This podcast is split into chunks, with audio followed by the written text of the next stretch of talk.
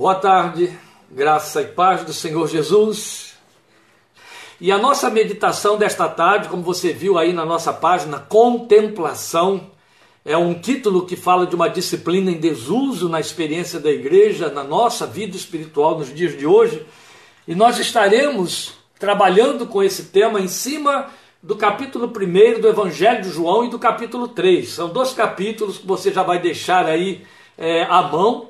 João capítulo 1, João, capítulo 3. Estaremos lendo os textos, eu estarei é, citando os versículos para você. Quero convidar você a uma palavra de oração para que Deus nos envolva com a sua presença enquanto meditamos na sua palavra. E logo depois nós estaremos lendo os nossos textos, que eu vou citar para você João, capítulo 1, nós estaremos lendo os versículos 19 a 36, depois capítulo 3, versículos 22 a 31. Para não atrapalhar, na hora da leitura, eu repito o versículo, o texto, o endereço, para que você possa acompanhar. Vamos falar com Deus neste momento. É muito importante termos este momento de oração da presença de Deus. A ti louvor, glória e honra, bendito e eterno Deus. Quero rogar em nome do Senhor Jesus que tu te apropries deste nosso tempo, desta palavra, e o teu Espírito se encarregue de usá-la em nossos corações em nossa fé para despertar em nossa vida espiritual o desejo, o comprometimento, a disponibilidade, a disposição para olharmos para ti, para termos visões do alto, para termos contemplação daquele que está no trono, Cordeiro de Deus para te adorarmos, para te contemplarmos, a fim de te adorarmos, porque só podemos de fato adorar aquele a quem conhecemos. Jesus deixou isso claro para a mulher samaritana, Paulo deixou isso claro para os gregos em Atenas. Vocês adoram o que não conhecem, e nós sabemos que isto não significa adorar em espírito e em verdade. Para adorar em espírito e em verdade, precisamos conhecer. E para conhecer, precisamos ver pela fé. Por isso rogamos que teu Espírito nos ajude a te contemplar, para que te adoremos, para que possamos ver a glória e o tamanho da tua glória, o esplendor da tua glória, a tua grandeza, impactados com esta visão, tal como na experiência de Isaías, de Davi, de Paulo, nós possamos nos render diante de ti e prestar a ti a adoração que a ti é devida e que tu esperas receber de nós. O Senhor Jesus deixou claro que o Pai busca adoradores e eu rogo a Ti, Senhor, que Tu os encontre em nossas vidas a partir desta tarde, muito especialmente. Que o Senhor se sirva desta palavra e nos e, e, ilumine no coração esta palavra e aplique pelo Teu Espírito em nossos corações esta palavra, para que ela possa ser recurso em Tuas mãos, instrumento em nossos corações para dilatar a nossa visão espiritual de Ti, para que Te adoremos. Ouve e ensina-nos, conduze-nos, nós te rogamos, por amor de Teu nome e para a tua glória. Amém. Amém, meus queridos, nós queremos declinar aqui este nosso tema, explicar a razão dele, muito especialmente. Depois que nós fizermos estas colocações a respeito do tema, eu repito então o texto para que você possa acompanhar a leitura aí. Mas o que queremos considerar hoje aqui é contemplação. A contemplação é uma disciplina espiritual imprescindível, porque ela fala de visão. E isso é diferente de visionismo, de visagens, não é visão. Porque nós tratamos de uma visão procurada de forma consciente. Quando a gente fala de visão, a gente está falando de visão procurada de forma consciente, voluntária, visão de fé, conforme Hebreus 11, que ainda há poucos dias estivemos considerando, Hebreus 11 reproduz para nós ao, ao nos falar daqueles que tinham uma visão, ainda que à distância, e criam e saudavam aquilo que podiam contemplar pela fé, a semelhança também e especialmente de Moisés. O texto de Hebreus 11 se refere a Moisés dizendo no versículo 27 que ele via aquele que é invisível. Essa é uma experiência que não é particular a Moisés e não teria que ficar sendo. Ela é minha, ela é sua, ela é a experiência de todo que crê. Porque essa visão é ministrada pelo Espírito Santo em nossos corações, do contrário, não cremos. Nós sabemos que nós nos convertemos a Cristo Jesus por obra do Espírito de Deus em nossos corações. Ele nos revela o Cordeiro de Deus e revelar significa levantar o véu. Então ele abre os nossos olhos para que possamos ver. E é de tal ordem que Paulo diz fazendo uma, uma contraposição de que os incrédulos, como éramos nós antes, estão cegos no seu entendimento. Então fica claro para você que nós só vemos pela fé a partir do momento que nossos olhos espirituais são abertos. A fé faculta isto. Daí a necessidade premente de vivenciarmos essa disciplina. Contemplação é uma disciplina. Contra ela, ou a disciplina contra a qual tudo e todos militam ao nosso redor. Porque, como crentes desta geração e nela inseridos, nós estamos sobrecarregados de coisas que vemos e que ocupam o foco do nosso campo visual, sensitivo, motivacional. E aí fica muito pouco, até mesmo nada, para as coisas do reino de Deus. E aí deixamos de andar pela fé para andar pelo que vemos. Isso é ruim. Mas é tamanho o desuso dessa disciplina, contemplação, que uma questão se torna pertinente. E eu gostaria também de considerar que ela é premente. Como se faz isso? Se ela estivesse em prática, a pergunta não caberia aqui. Mas como ela está em desuso, é hora de lançarmos a questão: como que se faz isso? Como que é contemplar? exercer essa disciplina espiritual. Não confunda, quando estamos falando de disciplina, não estamos dizendo que a Bíblia nos ordena isso, que está esquematizada, que é uma dogma, um dogma. Não, não existe isso. Contemplação é uma necessidade espiritual, como crer é uma necessidade espiritual, como cantar é uma necessidade espiritual, louvar, adorar, tudo são disciplinas espirituais.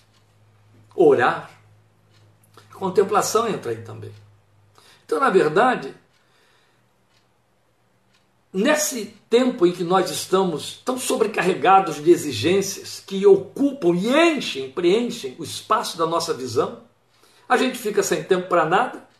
E mesmo nesta época de pandemia, em que tanta gente teve por que ficar em casa, o tempo para contemplação espiritual ele não existe.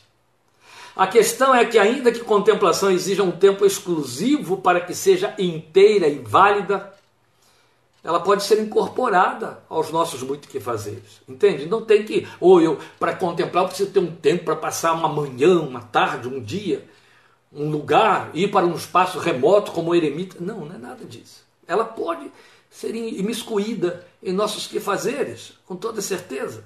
Porque ela reside muito mais numa inclinação do coração do que numa referência temporal, cronológica. Bom seria que, claro, em meio a tantas distrações com que nós procuramos nos brindar e blindar contra o estresse, especialmente, nós usássemos de reservar espaço à contemplação espiritual que alimenta a fé, nutre de conhecimento de Deus, cura a alma de suas sobrecargas e dores. Infelizmente, quase que a totalidade dos adoradores de Deus nos dias de hoje decide que o que fazem num momento de culto é o suficiente para entender que tirar um tempo para contemplação. Não é bem assim, não. E, na verdade, eu não sei se no momento de culto a gente separa tempo para contemplação.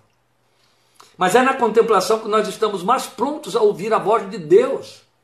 E foi ela que tornou possível a homens e mulheres de Deus, ao longo da história da igreja, conhecer, aprender e crescer espiritualmente.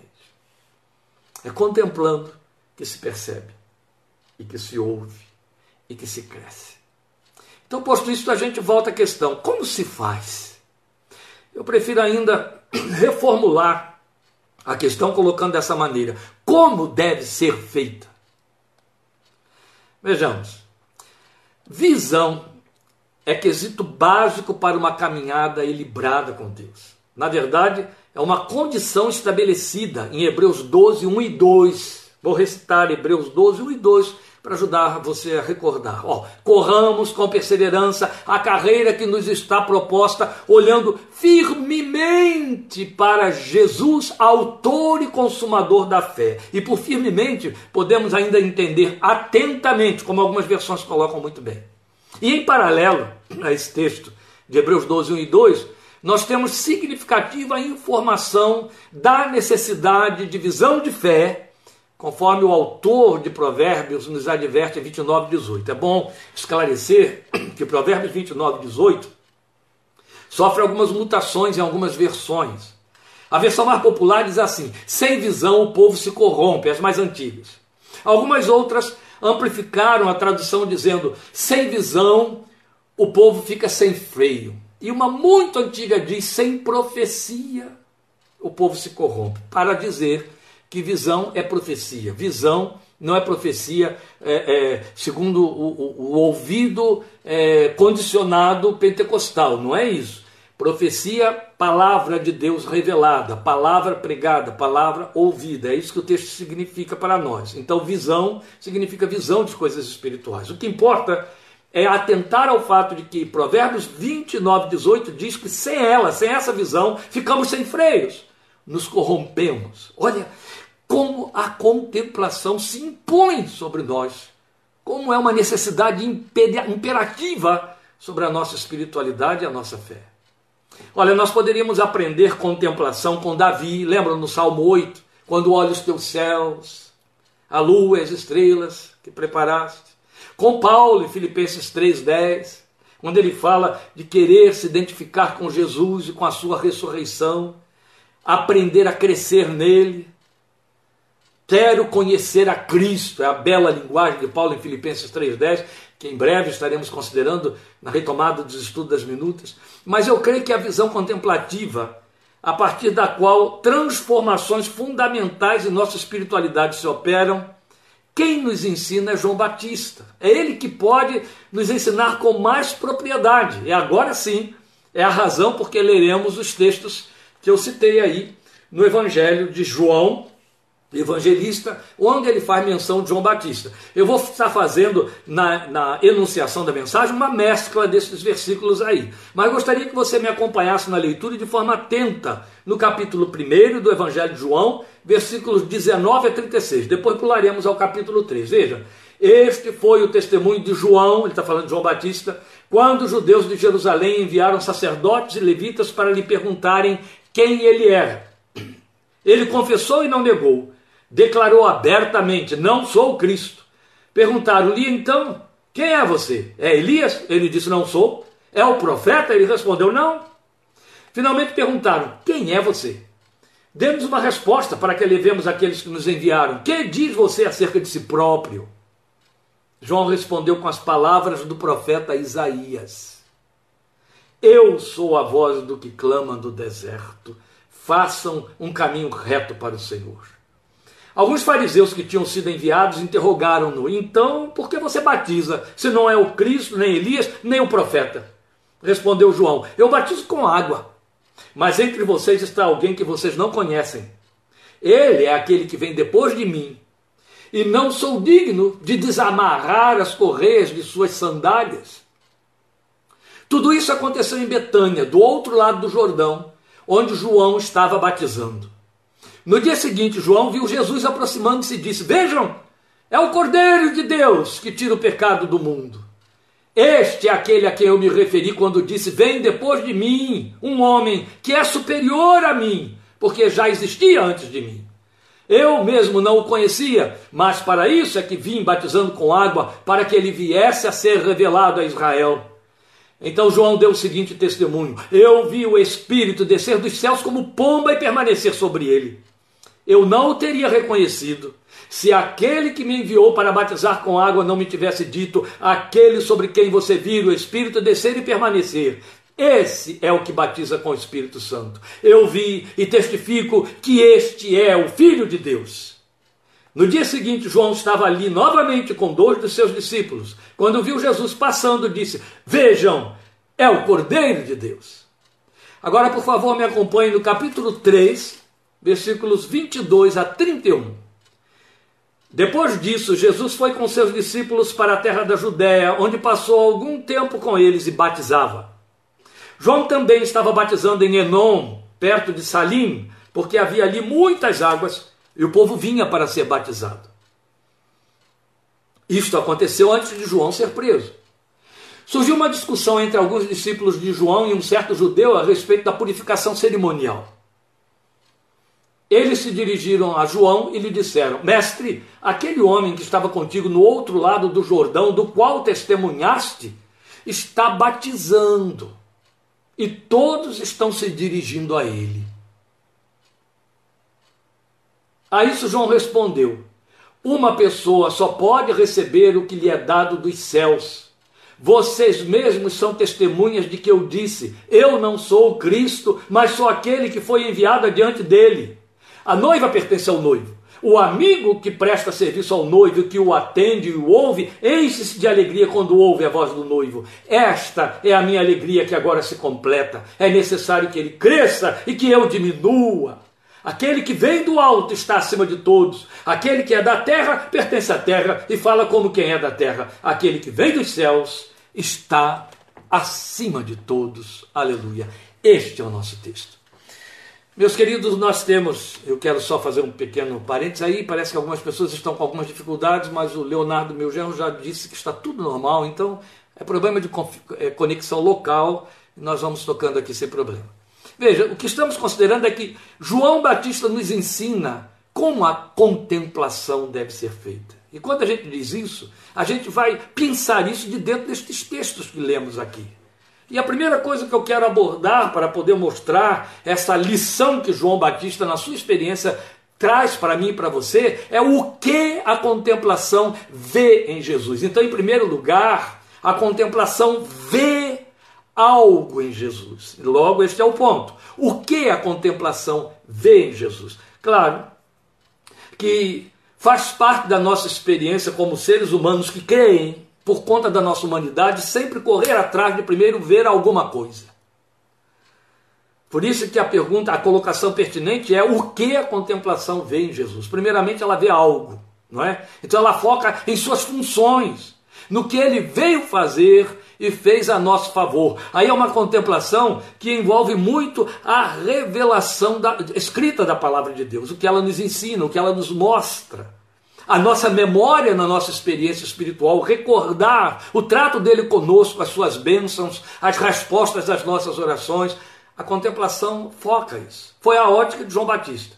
Então, o que João Batista viu nele? O que a contemplação através dessa ótica de João Batista, nos ajuda, nos ensina a ver nele. A primeira coisa que João mostra para nós no versículo 29, ela vê nele o Cordeiro de Deus que tira o pecado do mundo. Foi o grito que João Batista deu, eu procurei dar esta ênfase na leitura, quando o viu de imediato. Eis aí, vejam, é o Cordeiro de Deus que tira o pecado do mundo. Esta é a primeira visão. Se a contemplação não nos levar a vê-lo como Cordeiro que tira o pecado, não teremos visão de mais nada. Porque a primeira coisa que eu preciso ver está baseada na minha necessidade. Qual é a necessidade? Necessidade de perdão. E eu tenho de ver ali o resgatador, aquele que oferece o perdão e que sabe tem por que fazê-lo. Ele é o Cordeiro de Deus que tira o pecado do mundo. Então a visão que, que contempla o Cordeiro que tira o pecado do mundo está atentando para a sua obra redentiva. E essa visão nos traz a consciência do nosso lugar de pecadores. É o ponto de partida, meus queridos. A grande maioria, a igreja hoje anda pregando isso, confinando, reduzindo a sua pregação a isso. Ela está oferecendo o, o Deus que resolve problemas. No lugar de apresentar ao, ao, ao pecador a sua necessidade espiritual e mostrar para ele o Deus que perdoa pecados, que esse é o problema do ser humano, sempre. A contemplação precisa nos mostrar, antes de mais nada, que Jesus é o cordeiro que tira o pecado do mundo. Logo depois, no versículo 35, ainda aí do capítulo 1, João vai mostrar que ele é o cordeiro de Deus. Ele diz isso, você vai ver logo em seguida. No outro dia ele torna a ver e agora ele só diz: Eis aí o cordeiro de Deus. Ele já tinha dito por, por que cordeiro de Deus? Tira o pecado do mundo. Agora ele apenas diz: Ele é o cordeiro de Deus. Isso vale também. Por quê? Porque fala da sua natureza santa e a qualidade de oferta apropriada. Ele é a minha oferta. Eu e você precisamos ver isso o tempo todo. Especialmente quando debaixo de consciência de pecado, ou debaixo de tentação, ou debaixo de acusação das setas que Satanás manda contra a nossa mente, nós precisamos contemplar Jesus como Cordeiro, a minha oferta, aquele que eu coloco diante de Deus, entre mim e Deus, entre mim e a justiça de Deus, em meu lugar e a meu favor. É importante demais ter esta visão do Filho de Deus. Então ela é tão significativa quanto eterna. É muito interessante porque Apocalipse nos mostra o céu celebrando e adorando Jesus como cordeiro que foi morto. É belo por quê? Porque quando você vai para Apocalipse, Apocalipse fala de dias da eternidade, mostra ali uma igreja que já está no céu, a igreja triunfante, adorando Jesus como cordeiro que foi morto. Você percebe? Percebe como que esta visão precisa estar no centro da nossa confissão? Nós não vamos perdê-la nunca. Ainda na eternidade nós estaremos adorando como o Cordeiro que tirou o nosso pecado, aquele que foi morto, que se ofereceu em nosso lugar, a razão de estarmos no céu. Aleluia. Ele será sempre visto e adorado por nós como o Cordeiro de Deus, a oferta substitutiva e satisfatória. Bendita é o seu nome. Porque isso fala para mim e para você hoje, nos dias da terra, de que Ele é esse nosso intercessor, Ele é o nosso mediador, e por aí vai. Amém? Depois nós vamos ter, agora indo para o capítulo 3, versículo 29, que a contemplação mostrou, permitiu João ver nele o noivo, aquele que tem a noiva. Esta é uma linguagem muito ideologicamente bíblica, porque é a Bíblia quem cria esse, essa, essa, é, essa alegoria para dizer que a igreja é a noiva e Jesus é o noivo, o noivo dessa noiva que é a igreja, e nós somos a igreja. Nós compomos o corpo da noiva. E João Batista teve esta visão. Interessante como ele se antecipou a mostrar isso, não é? Muito antes de qualquer pena doutrinária de Paulo, lá em Efésios capítulo 5, nos ensinando isso. Mas a contemplação capacita a vê-lo como o noivo, o noivo que tem a noiva. Esse é que é o ponto importante. Porque quando se fala que ele é o noivo, não estamos falando apenas em termos escatológicos, ou as bodas do cordeiro lá no céu, não. O texto diz que ele tem a noiva. É belo porque significa que ele tem uma visão minha e sua como sendo um corpo de aliança. Essa é a visão que, inclusive, não pode faltar a líderes. Precisa o tempo todo estar consciente de que lidera um povo que, aos olhos do Filho de Deus, pertence a ele. Pedro adverte os líderes dizendo isso na sua carta, 1 de Pedro capítulo 4, pastoreiem o rebanho de Deus, lembrando disso que pertence a Deus, não como quem tem poder sobre ele. e esta é a visão que vê em Cristo cabeça de uma aliança interpessoal, mas também vê nele a sua humanidade identificada conosco. É uma linguagem que só vamos compreender na sua plenitude no céu, mas desde agora ela nos apresenta algo incomumente nobre e bom. É saber, isso é que é importante, saber que ele me vê como alguém que está em aliança com ele. E ele pagou o preço dessa aliança, derramando o sangue do Cordeiro, seu sangue, na cruz do Calvário a nosso favor. Depois nós vamos ter João declarando para nós, ainda no capítulo 3, versículo 31, continua sendo o núcleo da contemplação, vendo nele aquele que vem do céu. 3,31. Aquele que vem do céu. Por isso eu disse a você que você deve estar aí com o texto de João 1 e João 3 na mão, para você poder ir percorrendo o texto conforme nós vamos estar mostrando para vocês. Tá certo? Pois bem, então ele é aquele que tem a noiva. Ou perdão, é aquele que vem do céu, é aquele que desceu do alto. Isso fala da sua excelência e da sua divindade. Essa visão não pode nos faltar. Essa é uma visão que falta, faltou aos inimigos dele na terra e falta aos que se opõem a ele ainda aqui na terra. Faltou aos opositores fariseus, à oposição farisaica, e aqui continua faltando a todos que nele não creem, então ela tem que transbordar em mim e em você. O que significa isso? Quando João diz ele é aquele que vem do céu, como isso é importante, vamos pensar que João estava no meio de pessoas que contemplavam o ser humano, Jesus estava sendo apontado por João ali no meio deles, era um ser humano, e eles estavam vendo com seus olhos é, é, temporais, mas João estava tendo visão espiritual e declarando: Ele veio do céu, ele veio do céu. Belo, porque não havia um ser humano ali, como continua não havendo, que não tivesse consciência de que cada um veio da terra. Cada um foi formado da terra, cada um veio do ventre materno. Mas ali estava João Batista dizendo: Este é aquele que veio do céu. E aí eu reforço: o que isso destaca é a consciência da sua excelência e da sua divindade, ela não pode nos faltar. Porque quando nós o invocamos, quando nós o adoramos como aquele que é celestial, nós estamos reconhecendo a sua superioridade, a sua soberania, nós estamos reconhecendo sua divindade, nós estamos reconhecendo o fato de que ele vê do alto que ele é maior, que ele está acima. Foi ele mesmo que, ao ensinar a igreja ali à sua volta a orar, ele disse que ela deveria levantar a voz dizendo: Pai nosso que estás nos céus. Jesus nos moveu a olhar para o céu, a olhar para cima. É belo. Quando a gente vê em Atos capítulo 1, o momento em que ele se despede da igreja, ele vai subindo de forma lenta até que nuvens o encobrem e a igreja inteira 500 pessoas no mínimo, fica em expectativa, olhando, olhando para o alto, a ponto de é, é, anjos aparecerem entre eles, e eu acho isso muito interessante, né? Os anjos apareceram, tendo vindo da onde do céu, eles nem viram anjos descendo. Eles estavam tão presos da visão de Jesus subindo que não se deram conta de anjos descendo. E os anjos olham para eles e perguntam: por que vocês estão olhando para o céu? Jesus nos força a olhar para o céu, a olhar para o alto, porque ele é celestial. E foi com esta autoridade que ele impôs o seu ensino, a sua doutrina, enfrentou a oposição dos fariseus, dizendo: Eu vim do céu. Ele sabia de onde tinha vindo e ele tinha autoridade para falar das coisas celestiais. Por isso eu gosto de dizer para a igreja quando ela quiser pensar no céu, quando ela quiser entender alguma coisa a respeito do céu, ouça as palavras de Jesus a respeito do céu. Ele é o único que tem autoridade para falar sobre o céu, porque ele veio de lá. Ele o conhece pelo lado de dentro, glória seja o seu santo nome. Eu não posso, nem você pode, perder na nossa contemplação esta visão celestial do Filho de Deus. Ao mesmo tempo em que nós o contemplamos como noivo, aquele que está identificado em nossa humanidade, nós o contemplamos como aquele que vem do céu, veio do céu, e isso nos faz pensar na sua superioridade, sua santidade e a sua excelência. Esta visão não pode nos faltar.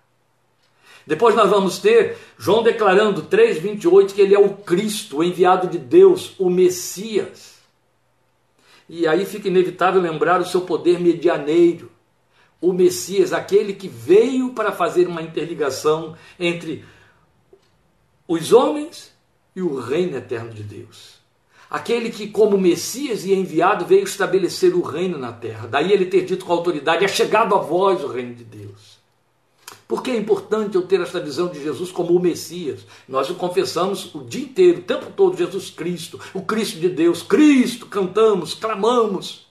Cristo significa Messias, ungido, o enviado para falar daquele que veio trazer um reino, implantar o reino celestial na terra. E todos os que nele creem se tornam participativos deste reino, comprometidos com este reino, a visão, a contemplação que vê nele o Cristo de Deus nos compromete a consciência de que eu milito por um reino que é invisível. Jesus deixou muito claro: meu reino não é deste mundo. Aqueles que se atrapalham aí com as coisas do reino do mundo, querendo defender direitos cidadãos de reino do mundo, estão perdidos na história. Eu me refiro a crentes. Porque a palavra de Deus deixa muito claro que o próprio Filho de Deus, que inaugurou a fé no meu coração e no seu coração, declarou para Pilatos: Meu reino não é deste mundo é chegado a vós o reino dos céus. Então, quando eu o contemplo como Cristo de Deus, eu me dou consciência de que ele me integrou a um reino espiritual, a um reino superior, a um reino que por fim prevalecerá sobre a história, mas que está entrando na história através dos seus representantes, que somos eu e você pessoalmente. Nunca confundamos isto. É verdade que a igreja é uma agência do reino de Deus, como o povo? É. Mas a igreja é formada por indivíduos, membros. Eu e você, cada um de nós é um membro da, do corpo de Cristo, logo cada um de nós é um representante deste membro, num, deste corpo e deste reino como membros, no nível em que Paulo, em 2 Coríntios 5, diz: embaixadores, através de quem o Senhor diz aos homens: reconciliem-se com Deus. Esta é a visão que Deus tem para mim e para você e que eu preciso ter consciência dela quando contemplo em Jesus como elo de ligação entre este reino terreno e o reino celestial. Eu sou embaixador. Você é um embaixador, uma embaixadora deste reino, porque o reino se manifesta nesta geração, no meio da sua família, através da sua vida. Você é cidadão do reino dos céus. Paulo fala disso tão lindamente em Filipenses, quando ele diz que a nossa cidadania está nos céus. Oh, meu querido, minha querida, presta atenção no que eu vou dizer. As leis naturais e sua certidão de nascimento declaram que você é cidadão terreno. Isso é verdade, você vai levar isso com você até o dia em que abandonar essa cidadania ou morrer. Mas a Bíblia te dá um lugar, um espaço que os outros não têm se não creem.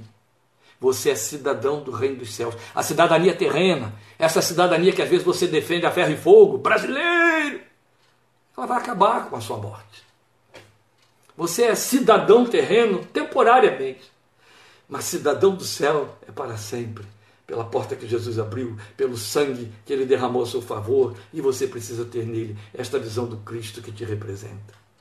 Eu lembro para homens e mulheres que têm uma visão contemplativa do reino de Deus, como isso é importante. Eu lembro a primeira vez que a missionária Dorcas saiu do Brasil para atravessar fronteiras, onde não só ficaria muito tempo, quanto ficaria um tempo que ela nem previa que seria tão longo, porque como ela foi para um país que estava sob acirrado e fechado regime comunista, ela ficou presa lá. ela não podia vir para cá. Ficou mais tempo do que ela pretendia. Ela sabia desses riscos que corria. E então, ela foi para aquela terra. E eu me lembro dela contar a sua experiência tão linda. Ela até compôs um poema na época alusivo a isso. Quando ela estava atravessando a fronteira, ela orou dizendo: Deus, eu sou uma mulher sozinha, uma mulher solteira, uma mulher sem referenciais, credenciais, entrando numa terra estranha, tendo apenas um endereço na mão. Estou deixando pela primeira vez na vida o meu país, e a esta altura da minha vida, porque ela já tinha mais de 40 anos. E aí ela disse: Eu preciso da tua graça. Aí o Senhor disse para Dorcas, naquele lugar em que ela estava, atravessando aquela fronteira: eu sou Rei e Senhor de toda a terra. Não há fronteiras para mim. Você me representa. Glória a Deus. E foi assim que aconteceu. Foi assim, foi uma experiência muito bela. Tem mais detalhes essa experiência aí, não tenho tempo para abençoar você com esses detalhes tão ricos, porque isso está ficando em desuso na experiência cristã nos dias de hoje, porque ninguém tem mais espaço para contemplação. Mas foi tão linda a maneira como Deus abriu as portas daquele país para Dorcas. E lá ela ficou oito meses sem poder voltar, mas o Senhor cuidando dela de forma muito fiel, mostrando: Eu sou teu rei. Não importa que você esteja lá ou cá. Glória a Deus. Como é importante ter essa visão de ser cidadão do reino dos céus, muito acima de fronteiras, de cidades e de políticas. Glória a Deus. Depois João vai nos dizer, é 1,34, agora voltamos ao capítulo 1 que a visão contemplativa o faz ver em Cristo o Filho de Deus. Oh, meus irmãos, como eu e você precisamos ter intensa esta visão. Porque você só pode se posicionar como filho de Deus, se entender filho de Deus e legitimamente ser filho de Deus através da filiação de Jesus, o Filho unigênito de Deus. É porque Ele é filho que Ele nos torna filhos, entende? E mais, vamos lembrar, Romanos 8,15, Gálatas 4,6, que citamos aqui domingo passado, lindo, lindo. Vamos lembrar que a palavra de Deus declara para nós que você pode dizer, Abba, por causa do espírito de filho que o Espírito Santo colocou no seu coração. Porque sois filhos, Deus colocou em vosso coração o espírito do seu filho que clama, Abba, Pai na intimidade. Falamos disto. Eu não vou repassar, quero apenas lembrar a você que esta visão é importante demais. O fato de Jesus ser o Filho unigênito me tornou filho no mesmo nível, herdeiro de Deus, co-herdeiro com Cristo Jesus, primogênito arrolado nos céus. Aleluia! Isto é a visão que foca o que temos nele. Agora, não fica só nisso. A contemplação não vê apenas o que obtemos, o que ele tem a oferecer. A contemplação mostra quem ele é. Quem a contemplação vê em Jesus. Então ela vai focar nas suas virtudes, nas suas qualidades inerentes, nas razões pelas quais nós o adoramos, além destas que alinhavamos aí. Em 1,15, João vai mostrar que está consciente de que ele é aquele que é superior. A quem? João disse: Ele é superior a mim. Está aí em 1,15. Confira no seu texto. é aquele que é superior a mim, é acima de mim, é maior do que eu. Por mais que você tenha de se identificar com o Filho de Deus em sua revelação, em sua encarnação, para se identificar com você, de maneira que a palavra nos diz em Hebreus que nós temos um sumo sacerdote que entende das nossas fraquezas, porque padeceu as tentações, ele é maior do que você. Ele está acima de você.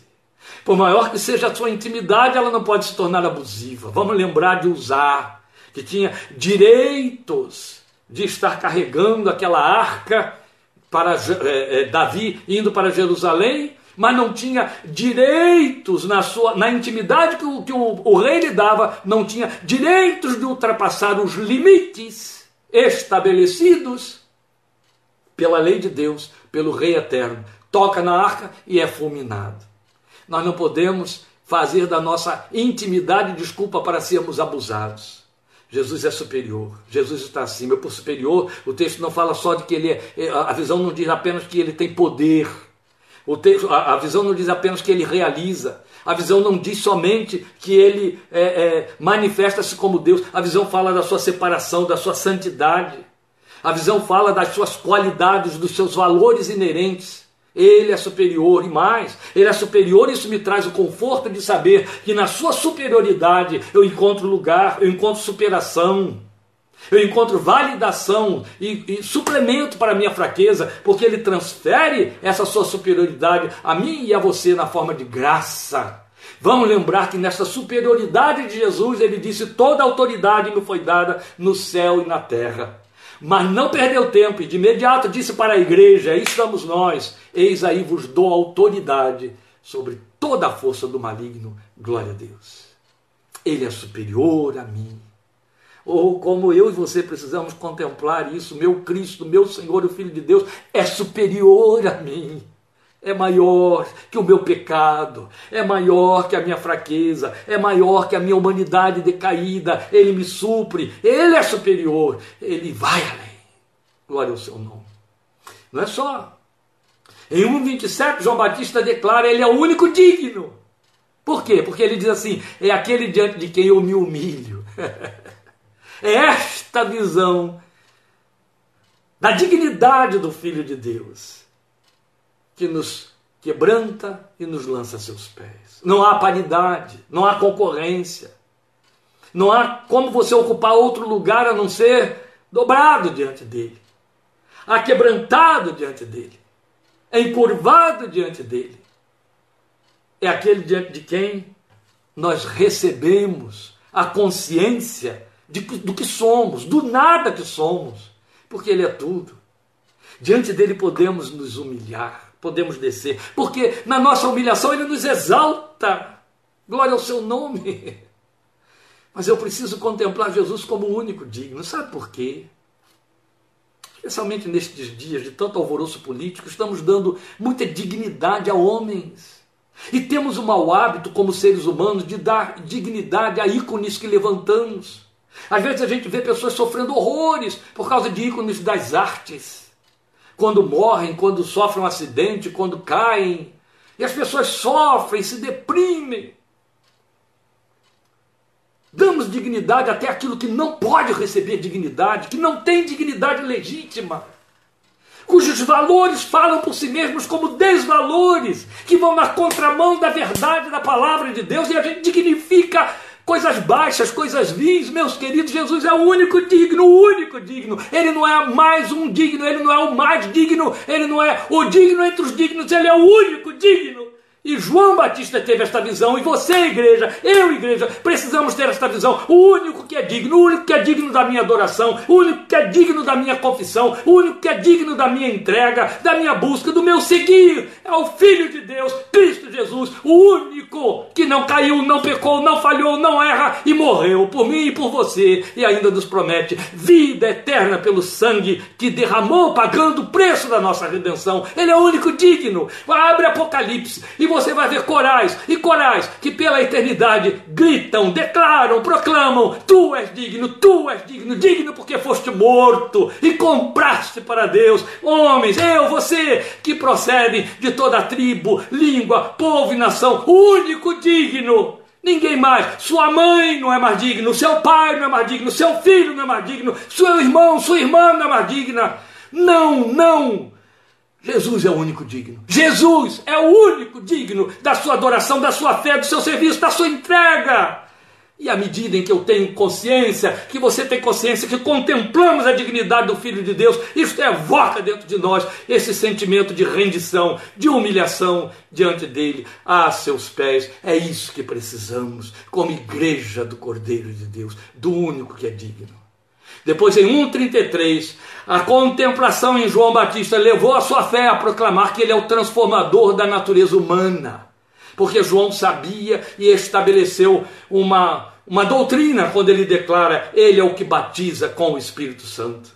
Em outras palavras, seria como se João estivesse dizendo, muito consciente, só ele pode fazer o que deve ser feito, porque os judeus estavam ali à sua volta, os fariseus, dizendo: por que você batiza se você não é o Cristo, nem Elias, nem o profeta?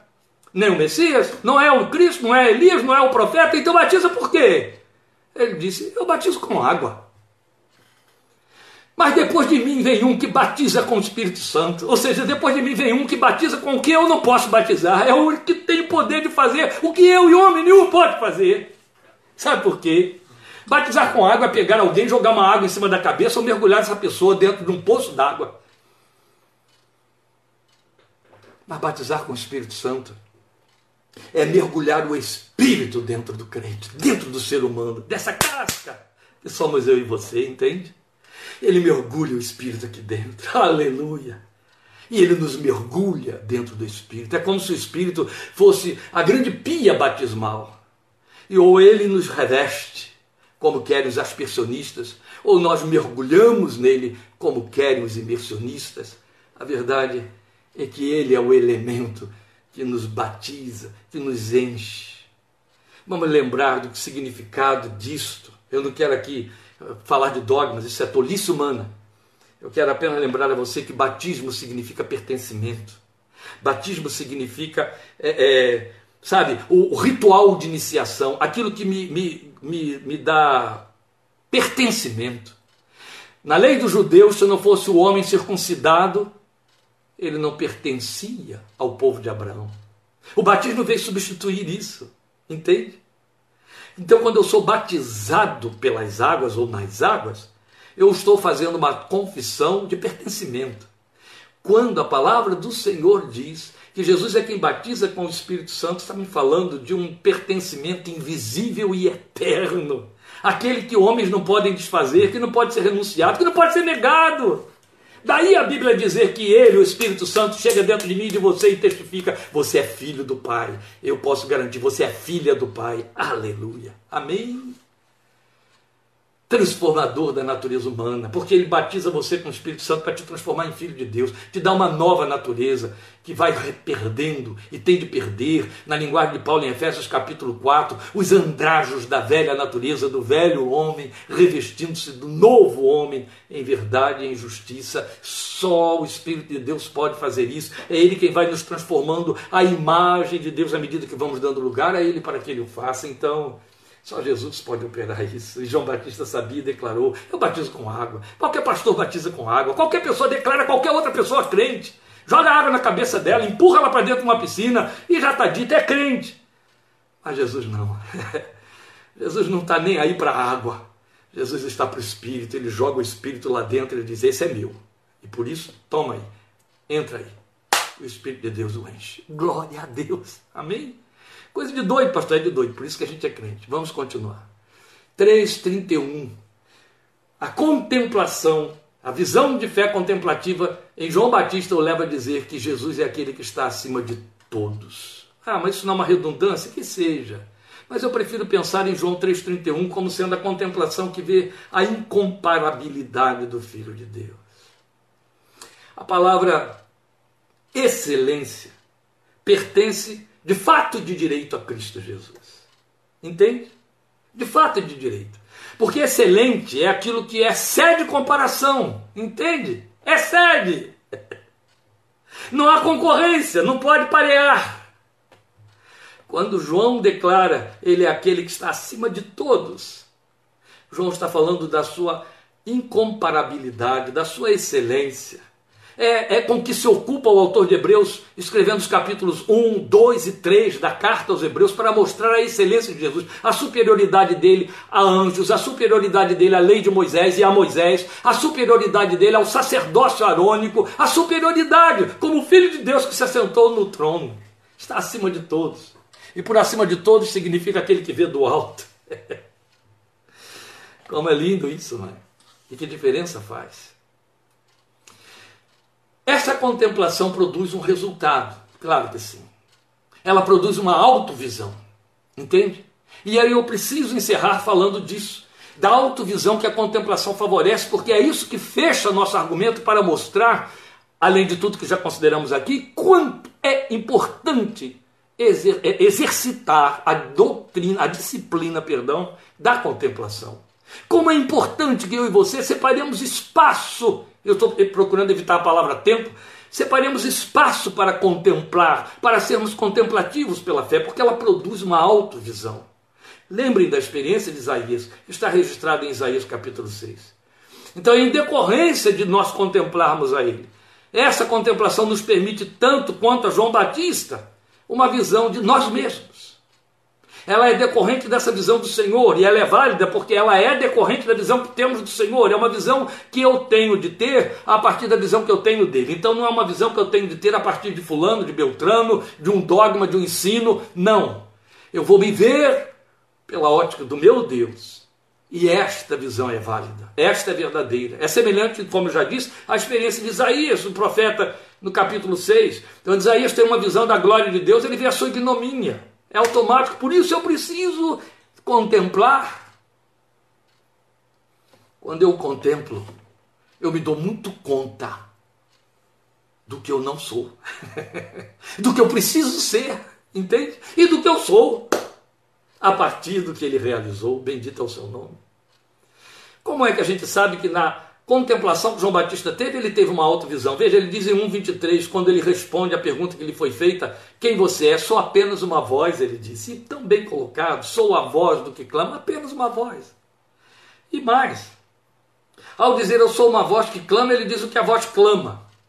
E ao dizer o que a voz clama, ele está mostrando com isso que ele não é nem a sua própria voz. ele não é a minha voz. Ele era a voz do arauto, a voz de anunciador.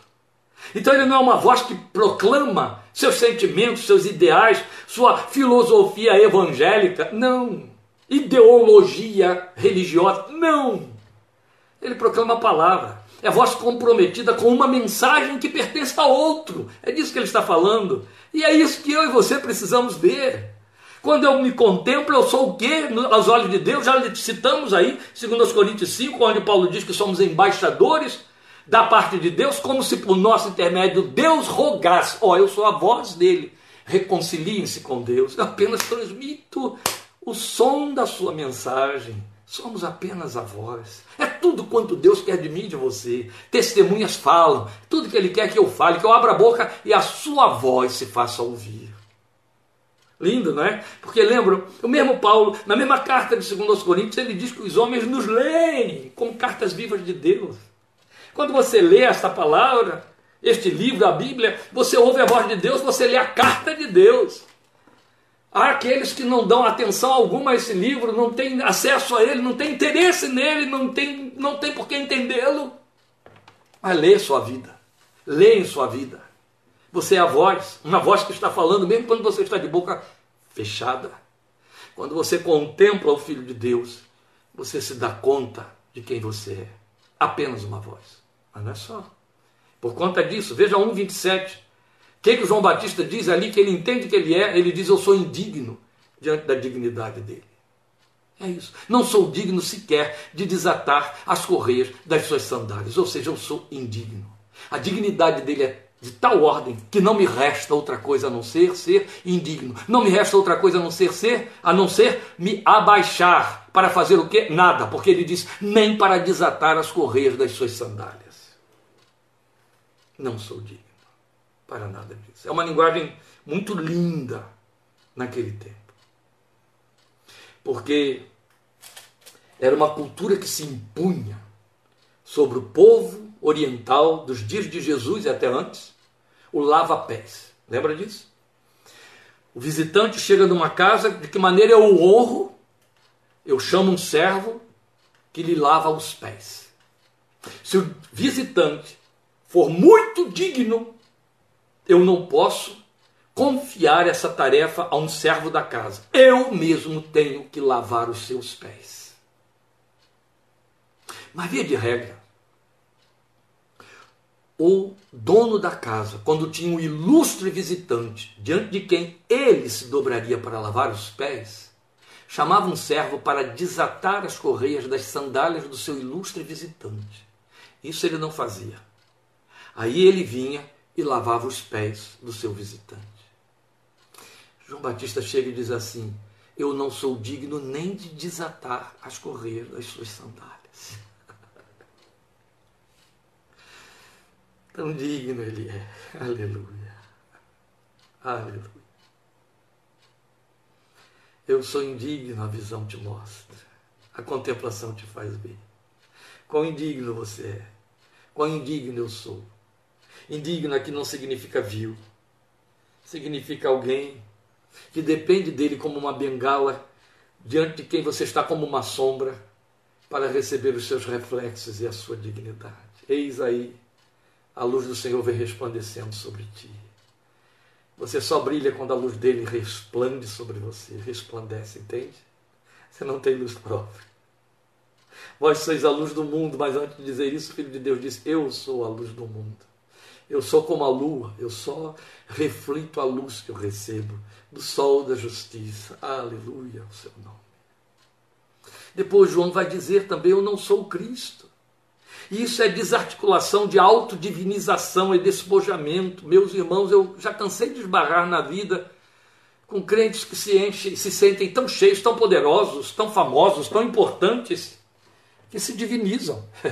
Houve uma louca que esteve aqui pelo interior de São Paulo durante anos pregando que nós somos divinos. Eu estou falando de uma mulher que pregava com Bíblia na mão, de igreja evangélica. Mas é verdade. Só posso ver isso como loucura. Mas é verdade. Quando somos abençoados demais, às vezes perdemos consciência da nossa indignidade, esquecemos que nós não somos o Cristo, só o representamos. Não estamos no lugar dele. Eu lembro de um homem dizer para mim de uma forma insolente, uma certa vez, um líder: Eu tenho o aval de Deus para decidir o que tiver. Ninguém tem. Não existe isso. Não existe esse vicarius filii dei, não existe ninguém que está em lugar do Filho de Deus. Ninguém é vicário, só Jesus é. Entende? Nós não somos o Cristo. É preciso ter visão disso. Eu sou quem? Eu sou a voz que clama no deserto. Só isso. Mas uma coisa linda, e João vê também, e ele diz para nós, está em 3,29, ele diz que ele é o amigo do noivo. Olha que lindo. Aí, ao dizer que ele é um amigo do noivo, ele entende qual é o lugar que lhe cabe. Presta serviço ao noivo, ouve a sua voz, atende a essa voz e se alegra quando ouve essa voz. Oh, que lugar de privilégio esse aí! Amigo do noivo, amigo daquele que tem a noiva e que prepara a noiva para ele. Eu reservo isso aí para a minha função pastoral, tá bom, queridos? Mas é seu, é de cada um de nós. Somos os amigos do noivo. Jesus disse isso: Eu não vou chamar mais vocês de servos, e sim de amigos. O servo não fica para sempre na casa. Eu vou chamar vocês de amigos porque eu vou fazer vocês conhecerem toda a vontade do Pai. Eu vou fazer vocês conhecerem as intimidades celestiais. Ao amigo a gente declara todas as coisas, ao amigo a gente confabula. Tal como Salmo 25, 14 diz para nós: a aliança, os segredos do Senhor são para os que o temem. Você é o amigo do noivo. A Bíblia diz que Deus chamou Abraão de seu amigo. Quando Deus chama alguém de amigo, ele vai dizer outro tanto quanto disse a respeito de Abraão: Não posso ocultar dele o que eu faço. Que lindo. Isto seja o meu sonho, o seu sonho, mas que seja a visão que nos cabe. Eu sou o amigo do noivo aquele que se alegra com a sua voz e que ouve essa voz e atende a essa voz. Glória a Deus. E aí, para fechar, porque já esgotamos o nosso horário, são 18h30, o resultado de uma disciplina contemplativa ainda é João Batista quem revela para nós. Não vai ser diferente daquele que o profeta experimentou, que está em 3,30. Qual foi o resultado de toda essa contemplação em João Batista? Aí, 3,30, o que, que ele diz? Que ele cresça e automaticamente e imediatamente que eu diminua. Amém? Que ele cresça significa: esse é o meu investimento. Eu quero fazê-lo crescer, eu quero fazer grande o seu nome. Maria disse que ela podia fazer isso quando ela canta: A minha alma engrandece ao Senhor. O salmista convida a mim a você dizendo: Engrandecer ao Senhor comigo podemos fazer grande o seu nome através da nossa vida, através da nossa adoração, através da nossa confiança, confissão, rendição. Nós podemos engrandecer o seu nome e daí viver a experiência de João Batista, que ele cresça, que ele cresça na minha vida, que ele cresça no meu espaço, que ele cresça dentro da minha casa, no seio da minha família, que ele cresça na minha fé, que ele cresça no meu testemunho e que eu diminua, porque são pontos contrapostos, mas que na verdade interdependem. Ele vai crescer à medida que eu me diminuir. Amém? À medida em que eu for me esvaziando, ele vai me preenchendo. À medida que eu vou me apequenando, ele vai ficando grande. À medida em que eu vou ficando pequeno, ele cresce. Glória seja ao seu nome. Que ele te abençoe e te fortaleça. E ajude você a assumir o compromisso de dar lugar à sua fé para a contemplação, para contemplá-lo, separar um tempo em que só Ele e você existem. Só Ele e você estão ali nesse momento. Contemple-o. Contemple quando andar pela rua. Contemple quando ver paisagens, quando ouvir o som de passarinhos. Bem, você habita em cidades onde nem tem mais passarinho. Contemple quando ouvir o riso de uma criança. Contemple-o no rosto de um idoso. Contemple-o diante de uma situação qualquer, contemple-o na palavra em que você meditar, contemple-o em oração, contemple-o num cântico, contemple-o adorando no íntimo do seu ser. Contemple o Senhor. Amém? Separe tempo, espaço, lugar. Contemple o Senhor. Deus te abençoe, meu amado. No próximo domingo, já entramos no segundo semestre deste ano, no próximo domingo. E aí, na outra quarta-feira, dia 6 de julho, retomamos Minuta da Fé com Filipenses. E eu convido você a estar lá comigo, dia 6 de julho, começando Filipenses às 20h30. Senhor te abençoe, sua graça te encha, cubra você, sua casa e a sua família ao longo de toda esta semana. Quero saudar os queridos que foram chegando aí, alguns que estavam ausentes, apareceram de novo, me enchendo de alegria. Quero saudar este povo de norte a sul deste país que me honra com a sua companhia, participação, que me estimula a ministrar para você a palavra de Deus. Deus te abençoe, te fortaleça, receba meu carinho e o meu abraço. Deus te abençoe muito. Amém.